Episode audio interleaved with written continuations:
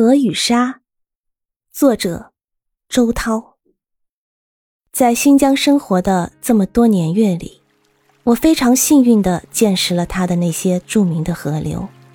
的确，我非常幸运。伊犁河、巩乃斯河、喀什河、塔里木河、孔雀河、额尔齐斯河、玉龙喀什河、伊尔羌河、多浪河。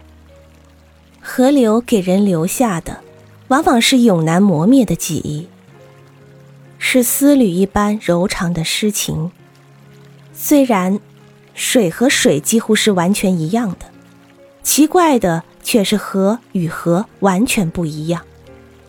伊尔羌河完好的保留了一副古代河流的面貌，在洪水期，它宽阔的河床里流泻的仿佛不是水。而是永无休止的奔腾拥挤的骆驼群。额尔齐斯河有着令人惊异的风采，它水量的充沛和纯净近乎神话，它的浪涛如同众多大块的碧玉倾泻翻滚。还有塔里木河，那是一支忧伤的歌，它以伤感的情调告别一个又一个绿洲，然后义无反顾的。走进沙漠，还有呢，还有伊犁河和巩乃斯河了，那是和我青年时期的生活紧密联系的河。我已经好多次写到他们，但始终不能真正表达出他们的神韵。如果说我对新疆有一种无法抗拒和割舍的爱，那么这里面有很大一部分是源自这些河流。河流，这些生命之蛇缠住了我的心。与河相反的是，我这么多年走遍了新疆的许多地方，穿越过无数的戈壁和碱滩，却很难深入的见识到沙漠的真面目。我与最著名的塔克拉玛干沙漠、塔里木沙漠、古尔班玉古特沙漠共居一域。但始终没有真正见到过他们。他们就像传说中的巨蜥，时常留下足迹，却难见真形。于是我经常在头脑里想象出这样一些画面：河与沙漠的关系，如同一些生命之蛇与几只巨型蜥蜴之间的生死搏斗。河想包围沙漠，缠住它并消解它。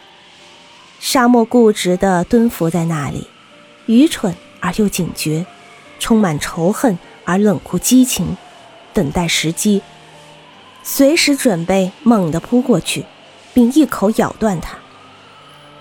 在河与沙的殊死搏斗中，夹在当中的是我们人。人是多么紧灵的动物啊！我看到过西海固的作家王曼希的一段文字。是这样写的：一九七二年，西海固大旱，我去某村找一位烧窑师傅。村里人都说这位师傅很诙谐。我问他祖籍在什么地方，他脱口而出：“田改村。”在我准备告辞时，他说：“你是走州过县的人。”咱这里人都说地球把靶子快磨断了，咱这里人说是苏联专家测出来的，正拿电焊机焊着嘞。哎呦，你还不信吗？电焊机把天都烧红了，山干火燎的，你又赶到山里只吃空气不吃草。咱这里人说焊住了，我们就不迁了；焊不住还要迁走嘞。呃，迁到哪里去呢？迁到日本去啊！哎呀，那日本人人碎得很，鬼大的很，尿下来的尿都是颗颗紫尿素。这一段精彩的对话，正是大西北的缺水贫困地区的人民群众所独有的生态环境危机意识，也是由他们口头创造出的魔幻现实主义文学，在当今众多的。